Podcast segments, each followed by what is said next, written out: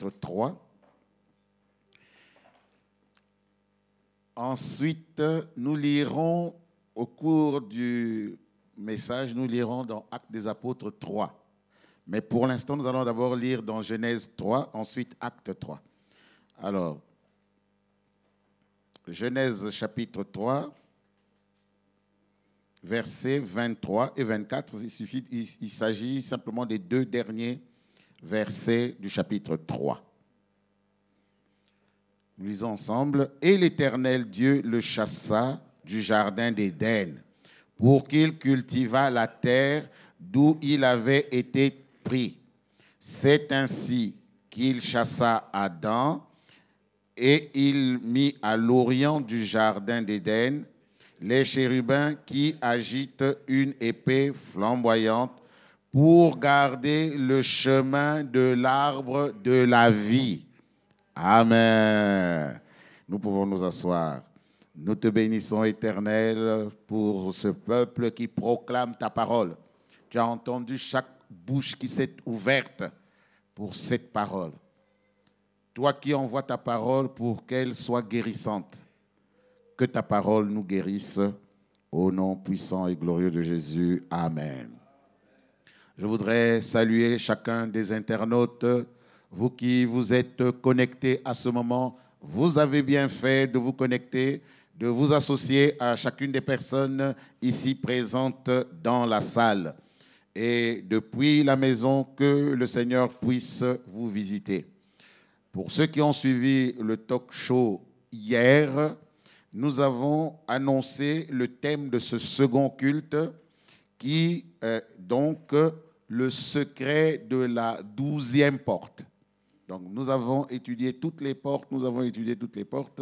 Nous allons parler du secret de la douzième porte, le secret. Bon, rassurez-vous, euh, il ne s'agit pas des formules magiques et mystiques qui vont nous permettre de faire je ne sais quoi. C'est tout simplement euh, euh, une parole qui va venir guérir notre cœur, qui va nous pousser encore plus de l'avant pour que, en tant que bâtisseurs, en tant que personnes qui doivent relever les ruines, que nous ne puissions pas euh, être découragés ni par Sambala, ni par Tobija, parce que chacun joue son rôle et nous, nous voulons, nous aussi, être debout avec Néhémie et les autres serviteurs pour euh, servir Dieu. Lorsqu'on euh, se rappelle euh, cet enseignement sur le relèvement des ruines RR 52, voilà, c'est, RR, ça veut dire que quand ça vole, ça vole très fort. Hein, vous connaissez hein, les missiles RR. Alors, lorsque ça vole, ça doit atteindre la destination.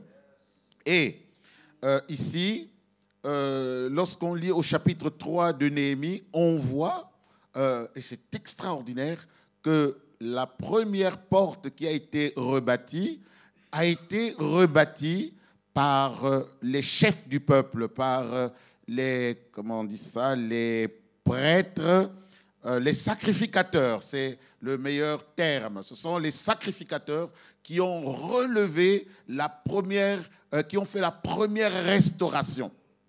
Or, nous constituons justement, selon la parole de Dieu, un royaume de sacrificateurs.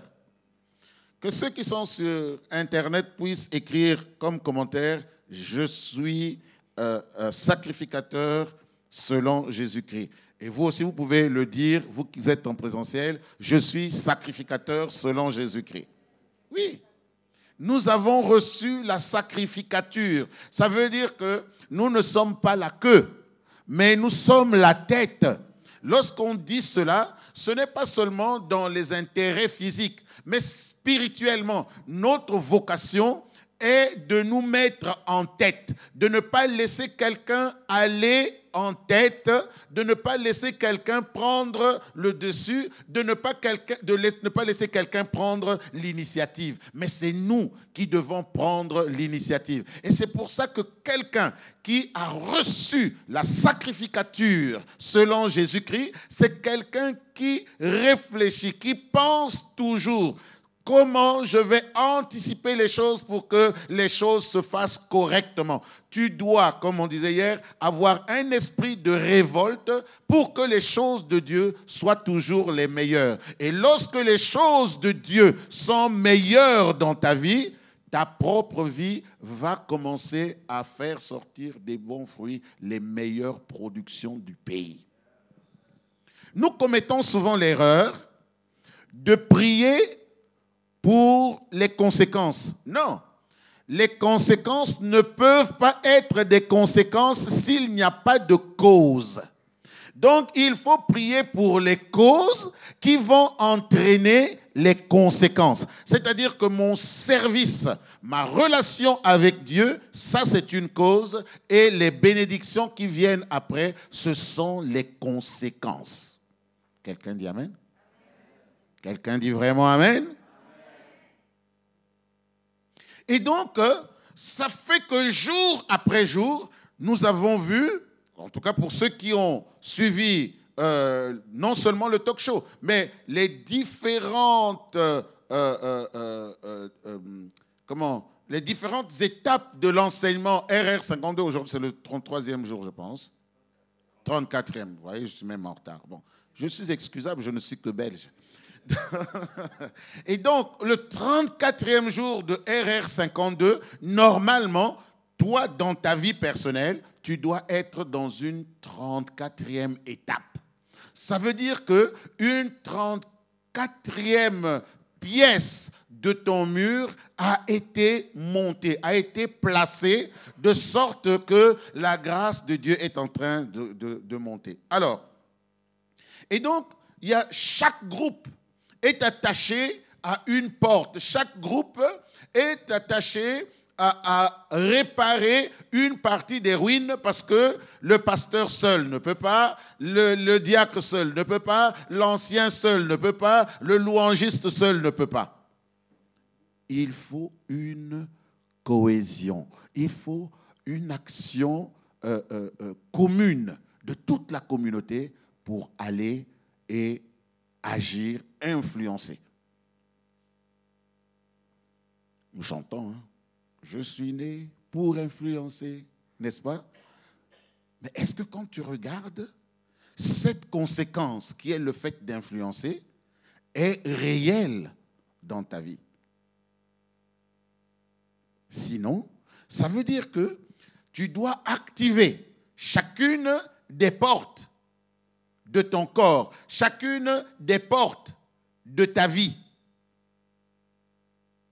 Parce que tu sais que avec mes yeux, je vais appeler des causes qui vont entraîner des conséquences. Avec mon nez, je vais appeler des causes qui vont entraîner des conséquences. Avec mes oreilles, des causes qui vont entraîner des conséquences. Avec la source, ma bouche, des causes qui vont entraîner des conséquences, etc. etc. Mais la douzième porte. Que, que, représente déjà cette porte? Alors, nous venons de lire un texte. On dit que lorsque Dieu a créé l'être humain, le plan de Dieu était un plan d'une excellence parfaite. Il a placé l'homme qu'il a créé dans le jardin avec sa parole, avec ses instructions, avec son orientation. Et puis, comme l'a souligné le bishop Adama hier, la femme et l'homme, l'un et l'autre, ont préféré écouter une instruction extérieure. Ils ont écouté l'enseignement du serpent. Ne croyez pas que parce que vous êtes à El Shaddai, que le serpent a peur de vous. Au contraire, chaque fois que vous quittez ce lieu, l'enseignement du serpent vous guette. Surtout aujourd'hui, avec Internet qui envoie des, euh, j'allais dire des prédicateurs, je veux dire peut-être même des prêcheurs, encore moins, des dix heures de Bible. Vous comprenez? Euh, qui, qui viennent, qui racontent des bêtises, qui vous promettent monts et merveilles, sans vous apprendre que les ruines, ce n'est pas Dieu qui doit les relever, mais c'est vous que votre vocation est de relever les ruines. Ils vous disent, mais je suis là, désormais, vos problèmes sont finis. Vous savez, Covid, c'est moi qui vais faire partir Covid. Vous savez, votre souffrance, c'est moi qui vais la faire. Non, non, non, non, non. Tu dois, toi, relever les ruines. Et donc, le serpent guette, le serpent tourne, le serpent rôde. Et chaque fois qu'il voit Ève, Ève signifie euh, la, celle qui donne la vie, on va dire. Et nous sommes là, nous sommes tous des Èves spirituelles. Parce que dans ton cœur, dans ton âme, Dieu a placé la vie. Quand tu annonces l'évangile à un païen, le païen reçoit la vie. Donc tu deviens Ève. Et toi-même, peut-être que tu ne sais pas que tu es Ève. Quelqu'un dit Alléluia, je suis Ève, je donne la vie. Ah oui, tu donnes la vie. Toi, peut-être que tu l'ignores. Vous savez que Ève était tellement sûre d'elle que quand le serpent est venu lui parler, elle ne s'est pas interrogée. Elle n'a pas dit, cher serpent, excuse-moi, mais toi et moi, est-ce qu'on n'est pas différents? Pourquoi tu viens discuter avec moi Va discuter avec ta femme, va discuter avec tes frères. Tu dois avoir certainement des cousins. Mais il a commencé à discuter comme si c'était naturel. Quand Adam est venu, vous avez vu qu'il a protesté Non? Pour lui aussi, c'était comme si c'était naturel. Ce n'est pas parce que quelque chose vous semble naturel que c'est nécessairement naturel. Les gens ont écouté le serpent. Ensuite, conséquence, c'est le texte que nous avons lu. Dieu leur a dit, écoutez, il y a des domaines que j'ai prévus, mais pour que vous puissiez demeurer dans les règles de ces domaines-là, il faut suivre des instructions. Si tu ne suis pas les instructions, je te sortirai de, de mon domaine et tu iras te débrouiller ailleurs. Et comme vous n'avez pas écouté ma parole, à partir de maintenant, allez vous sortez d'ici. Vous savez, il y a des moments, hein, même dans nos vies, il y a des gens que tu dois sortir de ta vie. Il y a des gens que tu dois sortir. De, non, non, non, non, non. Les instructions. Moi, moi c'est simple. Quand quelqu'un vient à la maison, je, je, dicte des règles.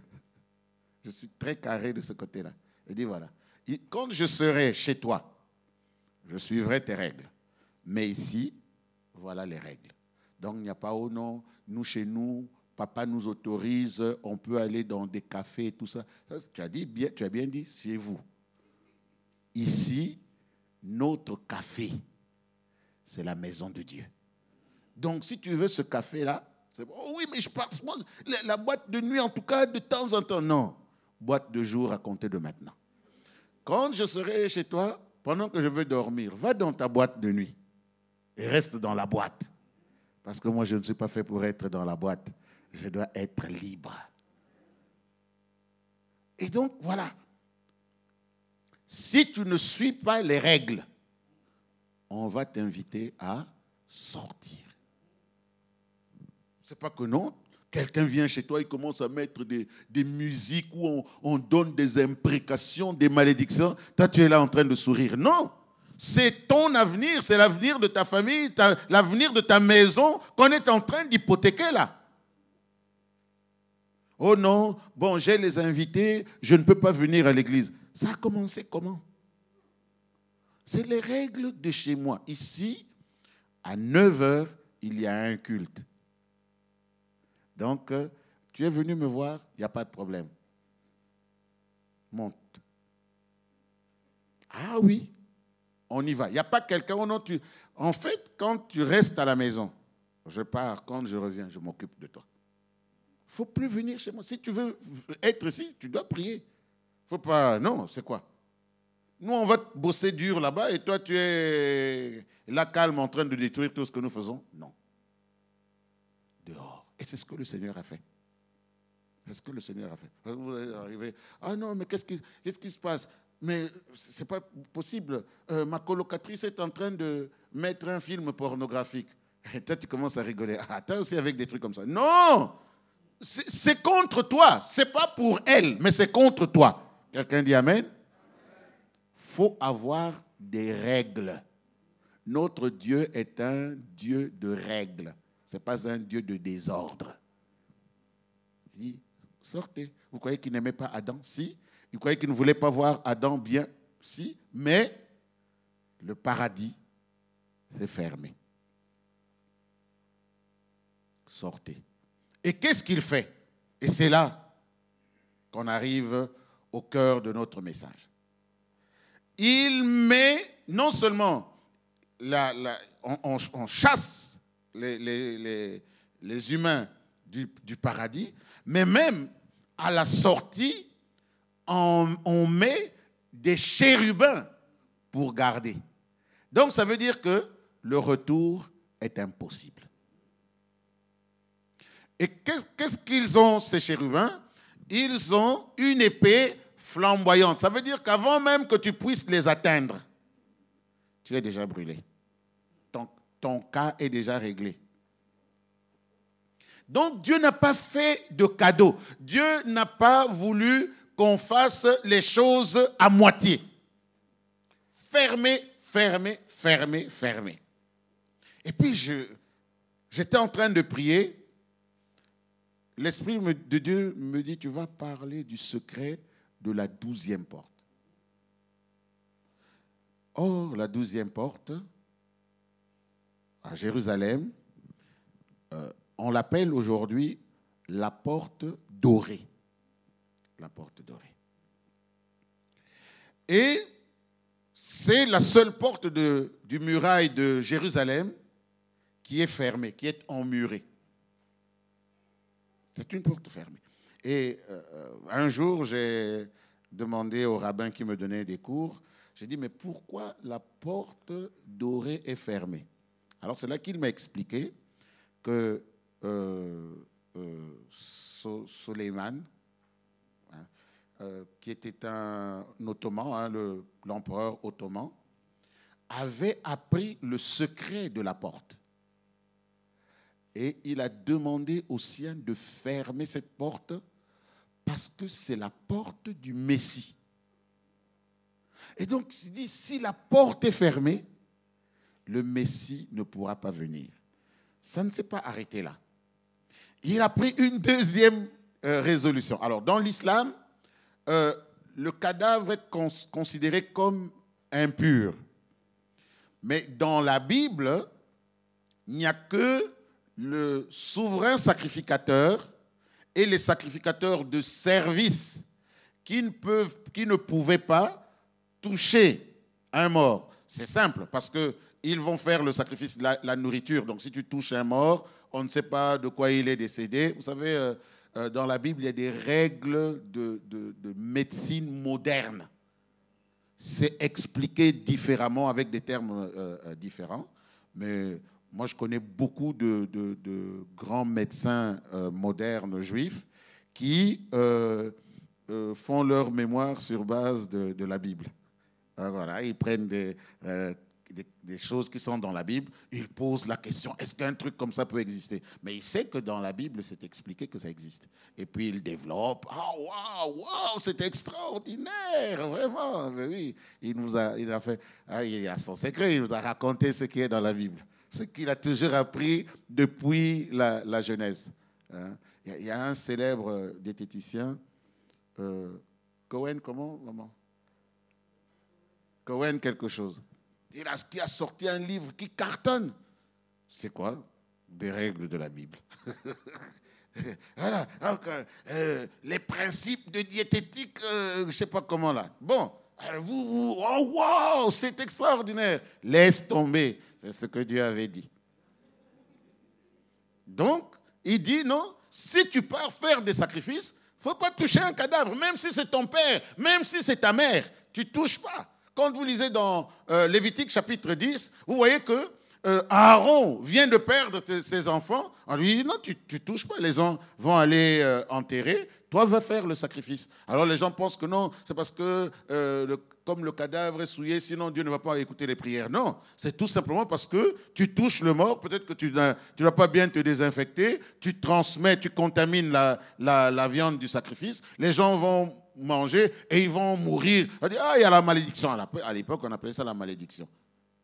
Eh oui, tout simplement parce que les règles d'hygiène n'ont pas été respectées. Et donc, mais dans l'islam, ils ont généralisé le fait que cadavre, mort, hein, euh, dépouille égale malédiction. Alors, donc, la deuxième chose qu'on a décidé, c'est qu'il fallait maintenant mettre un cimetière devant. Donc, quand vous allez devant la porte dorée, il y a un grand, grand cimetière. Pourquoi? Pour que quand le Messie arrive, oh non, non, non, non, la route est souillée, il fait demi-tour. Ah oui, pendant que vous réfléchissez dans un sens, il y en a qui réfléchissent dans l'autre sens. Et donc, c'est ça la douzième porte. Elle est fermée. Elle a été fermée pour que euh, soi-disant, le Messie ne, peut, puisse pas venir. Et hier, nous avons dit qu'il y a des portes sur notre corps et on a parlé des différentes portes et nous n'avons pas parlé du nombril. La douzième porte, c'est le nombril. Alors, c'est pour ça qu'on va entrer un peu plus en profondeur. Lorsque vous êtes dans le ventre de la maman, ben, le nombril, heureusement qu'il est là. Ça amène euh, la nourriture, ça amène les, donc les nutriments, les, vitamines et tout ça. Il y a des échanges d'oxygène. Et quand vous sortez du paradis, vous voyez, quand on est dans le ventre de maman, on a toute la chaleur. on ne doit pas se déplacer pour aller chercher la nourriture.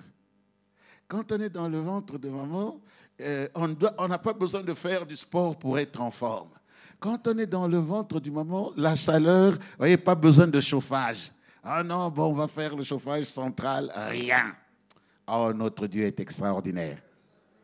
Dans le ventre de maman, tu n'as même pas, il n'y a pas, oh non, je vais faire des prières, à part des prières de louange et d'adoration.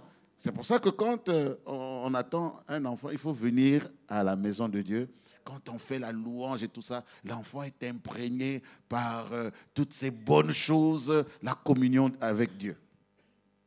Donc vous voyez que c'est l'image du paradis sur la terre. Ah, c'est pour ça qu'il faut respecter les ventres des mamans. Et donc le ventre de la maman, euh, l'enfant est connecté par ce nombril. Lorsque l'enfant sort, on coupe le cordon ombilical. La porte se ferme. Il n'y a plus rien qui passe par là. C'est fini. Plus rien.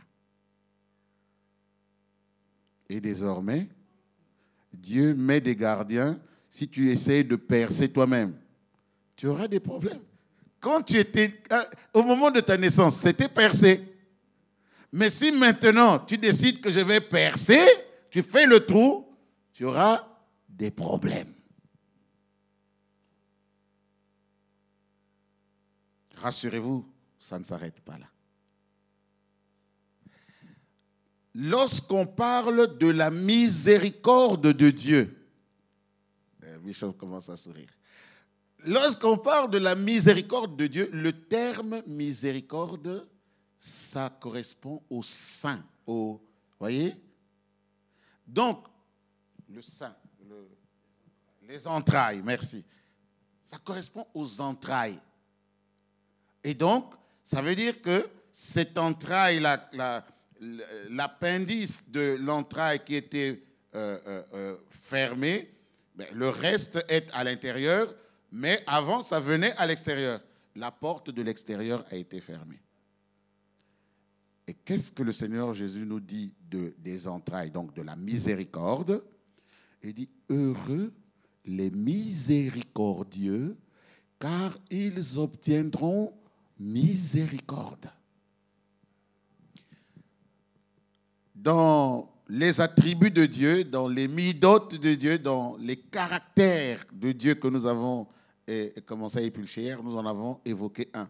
A dit El Rahum, Dieu miséricorde. De la miséricorde c'est cette porte-là que Dieu a fermée parce que si Dieu avait fait miséricorde, l'homme serait resté dans le jardin. Mais comme la porte de la miséricorde avait été fermée, Dieu a sorti l'être humain et la porte de miséricorde fermée, l'homme est resté de l'autre côté. Et aujourd'hui encore, Dieu voit la misère de l'homme en dehors de la miséricorde. C'est pour ça qu'il dit, je voudrais que vous puissiez apprendre chacun, entrer à l'école de la miséricorde. Vous allez voir comment ça va se secouer en vous. Lorsque vous êtes miséricordieux, vous atteignez la porte, la douzième porte, la porte du Messie. Et dans les actes des apôtres, on appelle ça la belle. Donc la porte, la belle, c'est la porte dorée. Et je voudrais que nous puissions lire ce qui, est dit à propos de la porte du Messie dans Actes des apôtres chapitre 3. C'est un texte que nous connaissons, mais aujourd'hui, nous lisons dans, dans une autre dimension, dans un autre sens, euh, pour voir un peu quel est l'enseignement que le Seigneur nous donne au sujet de cette porte euh, du Messie. Euh,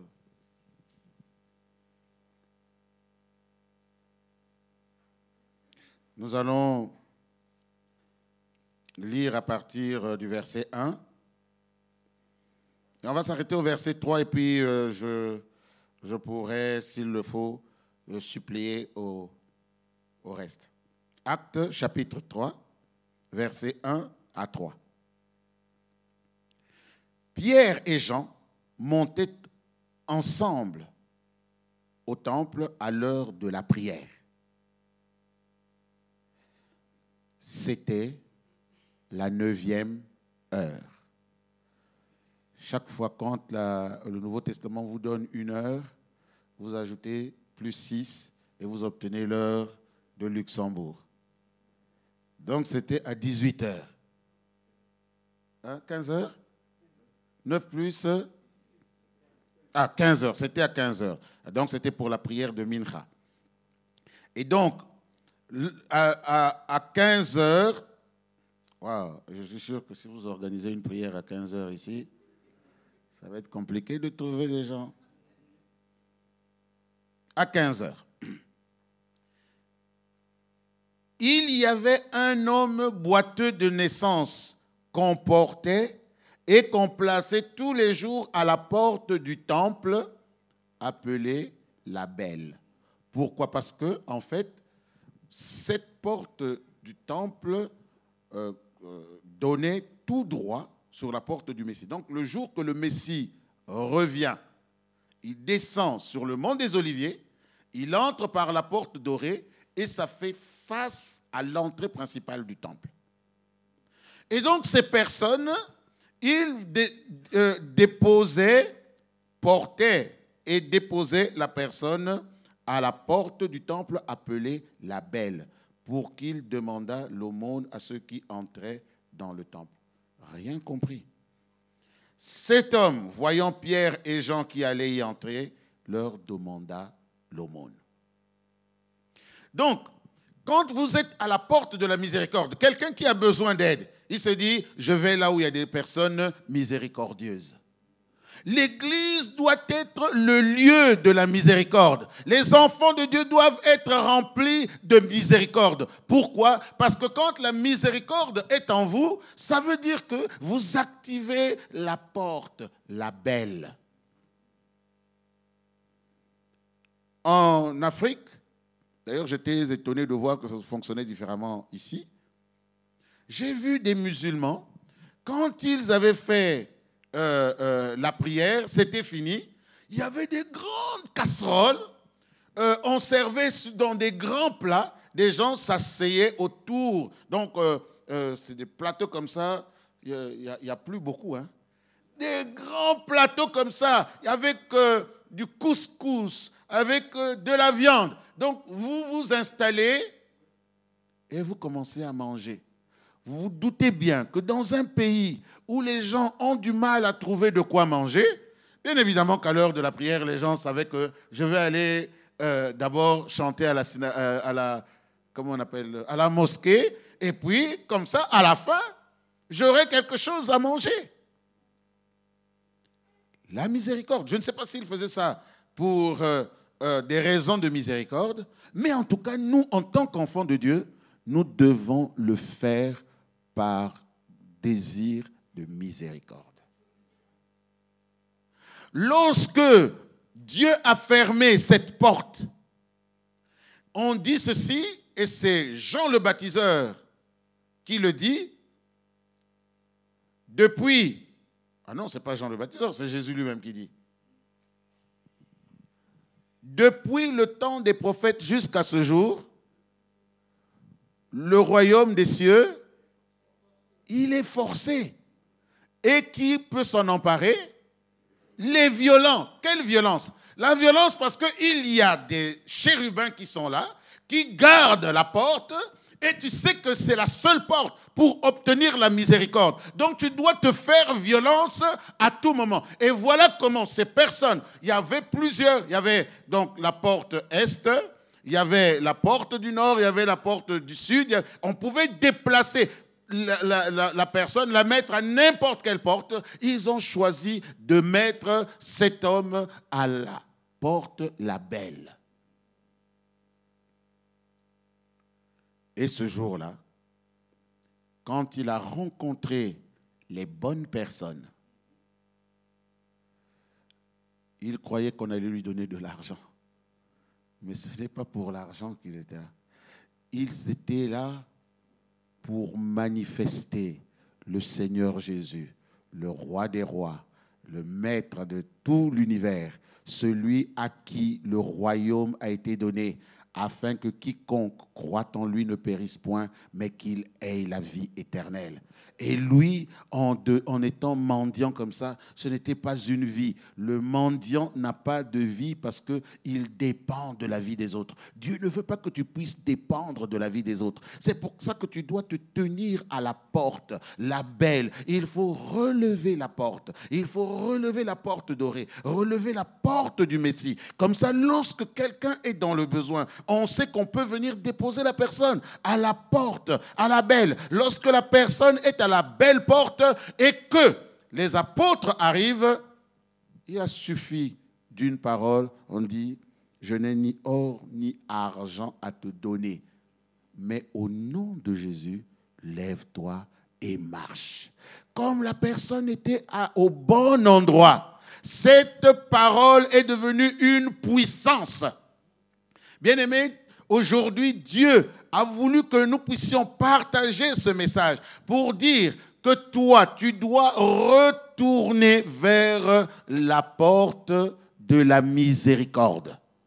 Tu dois retourner à la porte qui est la belle, de sorte que là-bas, tu vas pouvoir retourner vers ta destinée. Parce que la destinée de l'homme, ce n'est pas d'errer sur la terre. La destinée de l'homme, lorsque Dieu a créé l'homme, c'était pour qu'il soit dans son paradis. La destinée de l'homme, c'était lorsque Dieu nous avait créés, il nous a placés dans, une situation où nous avions tout. Aujourd'hui, si nous avons tout perdu, c'est parce que nous sommes sortis dans le mauvais sens. J'avais enseigné ici qu'une porte, on peut la prendre dans un, sens, tout comme dans l'autre. Maintenant, nous devons faire le retour. La conversion, c'est comme ça que ça s'appelle, le retour.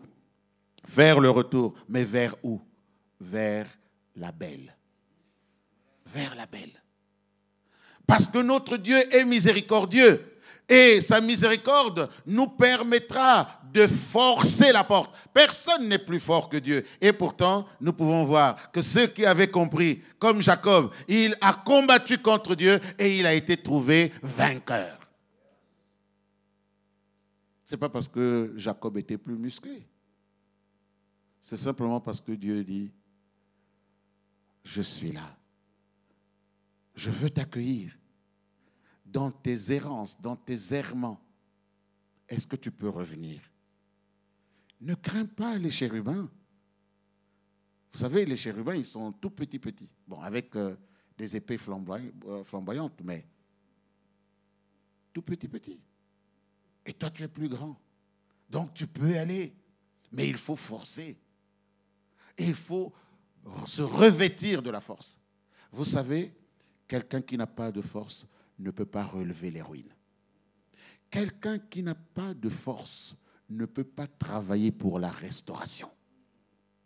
C'est pour cela que pour être miséricordieux, il faut avoir de la force. Pour secouer ses propres entrailles, il faut avoir de la force.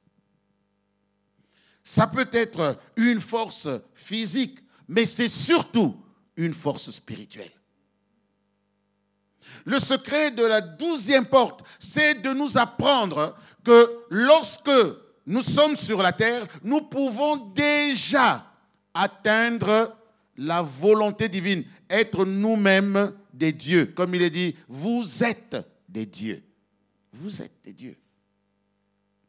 Il est écrit, ce n'est plus moi qui vis, mais c'est Christ qui vit en moi. Mais si c'est Christ qui vit, donc c'est Dieu qui vit par toi. C'est Dieu qui vit en toi. Tu n'es plus n'importe quoi. Et il dit, et pourtant, vous mourrez comme des hommes. C'est-à-dire que Dieu t'a donné la capacité d'être miséricordieux, c'est-à-dire que d'être comme lui. Nous sommes comme lui, tel qu'il nous a fait, tel nous devons être. Or, nous nous rabaissons, nous allons plus bas encore que ce que Dieu veut de nous. Pourquoi? Parce que la voix du serpent se fait encore entendre. Mais je peux vous dire, les murailles ne peuvent pas résister à l'entrée du Messie. Lorsque la trompette sonnera, la porte dorée s'ouvrira. Lorsque la porte dorée s'ouvrira, le Messie descendra. Et le cimetière qu'on a placé devant la porte dorée, il ne sera plus. Pourquoi? Parce qu'à chaque approche du Messie, il y aura la résurrection. Chaque pas du Messie va apporter la résurrection. Chaque avancée du, du Messie va renouveler la vie. Et je voudrais dire à quelqu'un aujourd'hui, n'aie pas peur, parce que le Seigneur vient. Le Seigneur vient. La douzième porte nous annonce que le Seigneur vient et qu'il est à la porte. Il veut te faire miséricorde. Il veut me faire miséricorde. Levons-nous avec force, prenons nos forces. Ne, dépensons pas nos forces inutilement mais levons-nous, allons à la rencontre, comme cette personne qui était venue à la porte, la belle. Et encore, il était venu au bon moment. Parce que si tu arrives après, que l'apôtre Paul et euh, l'apôtre Pierre et l'apôtre Jean soient rentrés, c'est fini, c'est raté.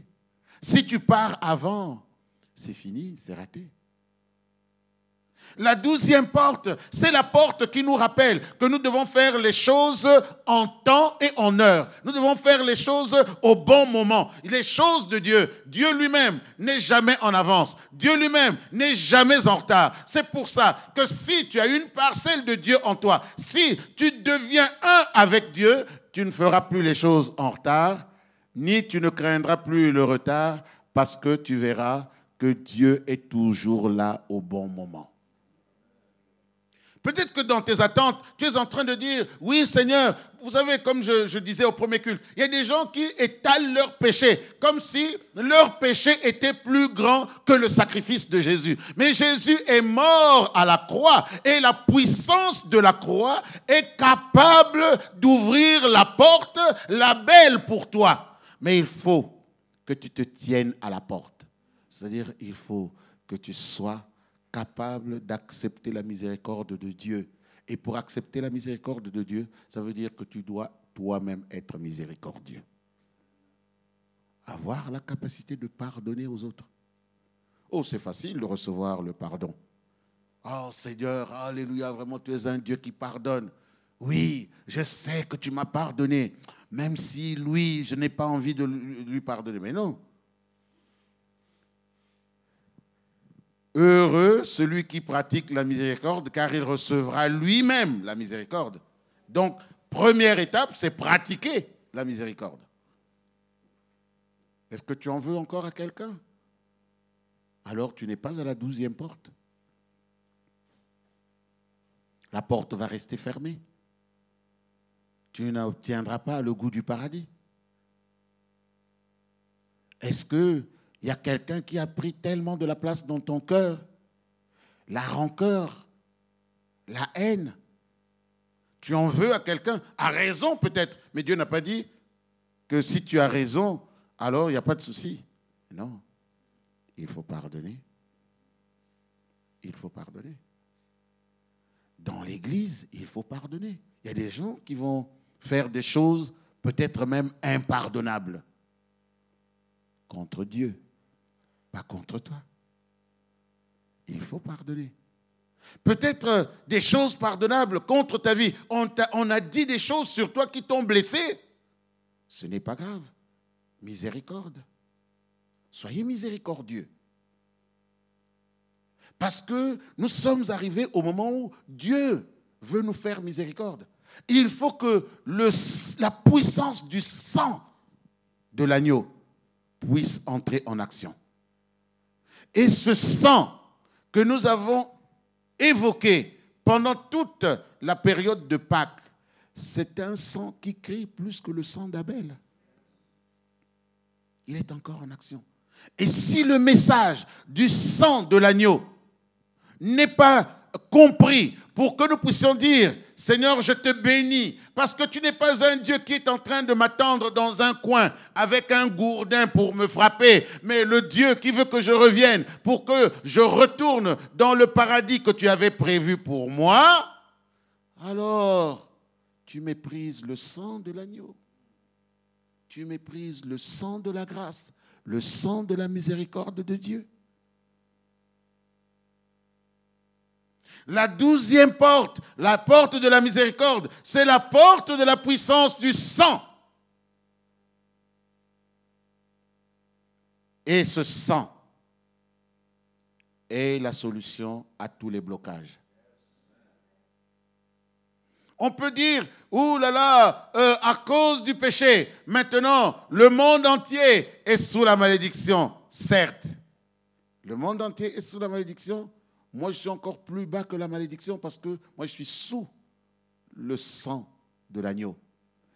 Il y a la malédiction au-dessus, il y a moi, et entre la malédiction et moi, il y a le sang de la miséricorde de Dieu le sang de Jésus. Est-ce que quelqu'un peut dire le sang de Jésus? Est-ce qu'on peut encore le dire? Oh, encore Ça sonne tellement merveilleusement. Le sang. Le sang de la miséricorde de Dieu. Lorsque Dieu a vu ma misère, lorsque Dieu a vu ma souffrance, Dieu a vu qu'il y a un Soleiman spirituel qui a fermé la porte pour moi. Dieu a vu qu'il y a un Soleiman spirituel qui a mis des cadavres devant cette porte. Dieu a vu que j'avais peur, j'étais en train de trembler. Et il a dit, j'envoie le Rédempteur. J'envoie le Rédempteur. Et sur le chemin, le Rédempteur est venu avec des trésors de vie de sorte que tout autour de moi, par la miséricorde de Dieu, tout est en train de reprendre vie. Et maintenant, nous voici sur le chemin, petit à petit, étape par étape. Nous avançons, nous avançons, et nous allons entrer jusqu'à la porte, la belle, où nous allons recevoir la miséricorde de Dieu. Il y a peut-être une partie de ta vie qui était devenue boiteuse, qu'il fallait porter. Il y a une partie de ta vie qui n'arrive pas à avancer comme tu le désires. Il faut la mener devant la douzième porte. Et là, tu entendras dire, même s'il n'y a pas d'or, même s'il n'y a pas d'argent, on dira, lève-toi et marche. Parce que la miséricorde de Dieu est en action. À toi, mon frère, qui est à la maison, ne crains rien. La miséricorde de Dieu est en marche. Le sang de Jésus a coulé pour toi aussi. Oh, vous savez, parfois, on fait des calculs. On dit, je vais faire comme ci, je vais faire comme ça. Mais le meilleur calcul, c'est de s'asseoir à la porte de la miséricorde. Parce qu'à ce moment-là, c'est Dieu lui-même qui t'inspire.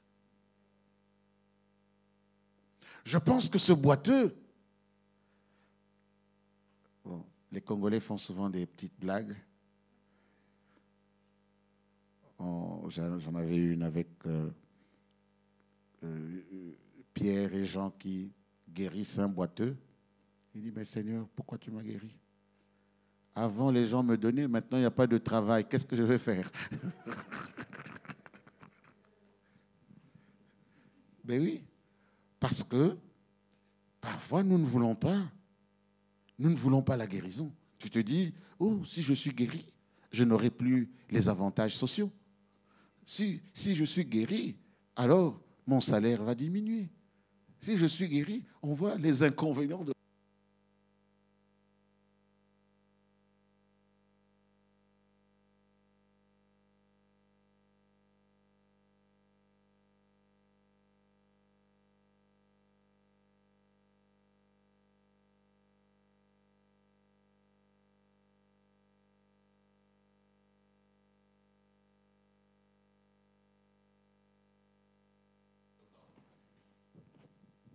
Gloire au Seigneur. Et donc, euh, quelque part en moi, quelque part en toi, il y a ce boiteux.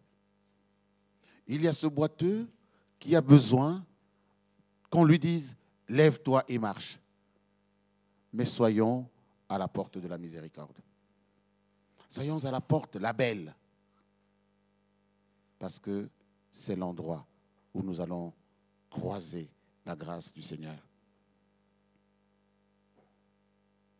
Il y a quelqu'un, certainement, qui se disait, finalement, je, sens que je suis en train de perdre ma foi.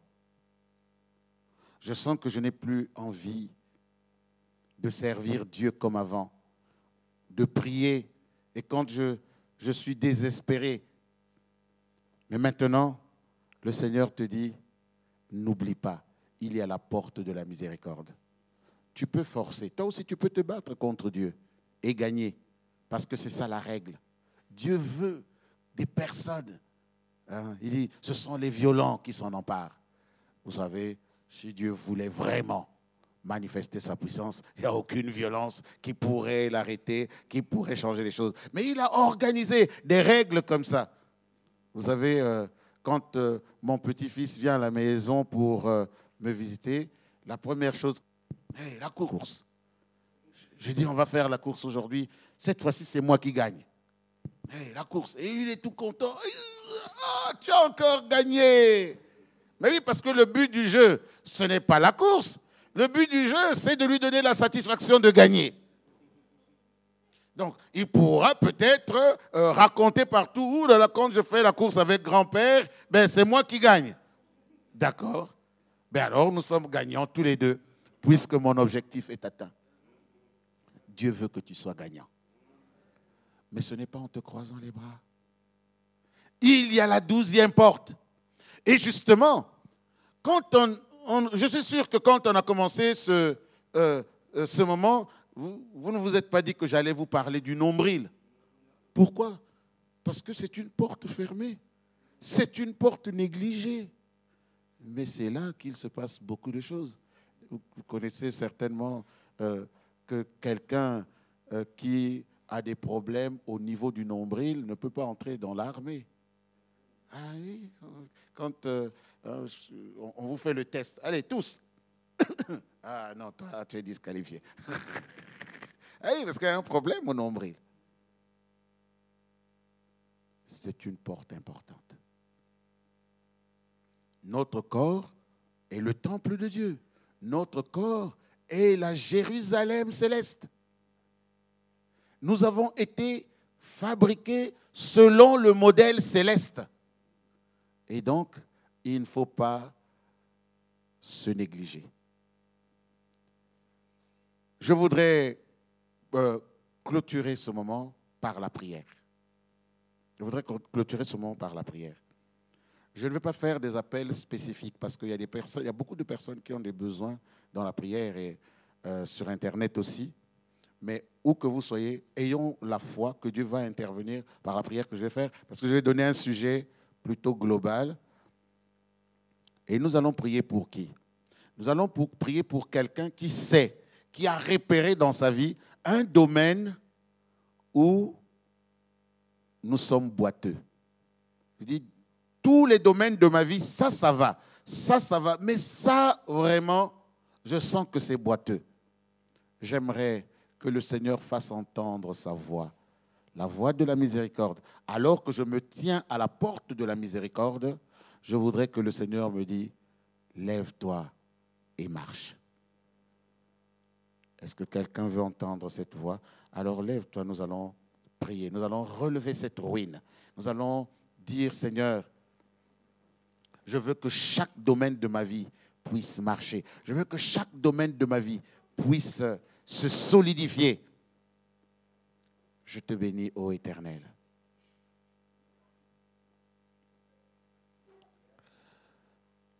Je voudrais, avant que nous ne puissions commencer à élever la voix, euh, euh, que même ceux qui sont à la maison, que nous puissions ensemble proclamer ces paroles-ci. Seigneur, Disons encore, Seigneur, je pardonne à quiconque m'a fait du mal. Celui qui m'a fait du mal dans mon corps. Celui qui m'a fait du mal dans mes sentiments. Celui qui m'a fait du mal dans mes intérêts financiers. Quiconque a pris des mauvaises décisions contre moi. Mon cœur en a souffert. Mon corps en a souffert. Mais je pardonne. Parce que tu es le Dieu de miséricorde. Et parce que je veux te ressembler. Je veux rester connecté à toi. Par la porte de la miséricorde et en me tenant à la porte de la miséricorde. Je veux entendre ta voix pour que tout ce qui en moi ne fonctionne pas puisse quitter l'infirmité et que je puisse me tenir debout pour marcher. Alors que chacun élève la voix maintenant. Commence à prier, commence à prier. Alléluia. Ô Seigneur notre Dieu. Il y a un boiteux, il y a un boiteux en mon cœur, il y a un boiteux en mon âme, il y a un boiteux, Seigneur, qui fait que j'arrive pas à appliquer ta parole. Parce que, ô Seigneur, ta parole est une parole qui demande de la force mais parce qu'il y a un boiteux en mon cœur. J'ai du mal à marcher concernant cette parole. Parfois, je suis boiteux au niveau de la patience. Parfois, je suis boiteux au niveau de la prière. Parfois, je suis boiteux au niveau de la méditation de la parole. Parfois, je suis boiteux au moment de la compassion. Parfois, je suis boiteux au moment de l'amour du prochain. Parfois, je suis boiteux au moment d'offrir euh, les sacrifices, les offrandes. Oh Seigneur, je peux être boiteux pour les dîmes, je peux être boiteux pour la reconnaissance, je peux être boiteux, oh Seigneur, pour les encouragements. Je te prie aujourd'hui, Seigneur afin que tu puisses faire entendre cette parole. Lève-toi et marche. Il y a des projets boiteux qu'il se lève et qu'il marche. Il y a des désirs boiteux qu'il se lève et qu'il marche. Il y a des ministères boiteux qu'il se lève et qu'il marche. Il y a des familles boiteuses qu'elles se lèvent et qu'elles marchent. Il y a des couples boiteux qu'ils se lèvent et qu'ils marchent. Au nom puissant et glorieux de Jésus.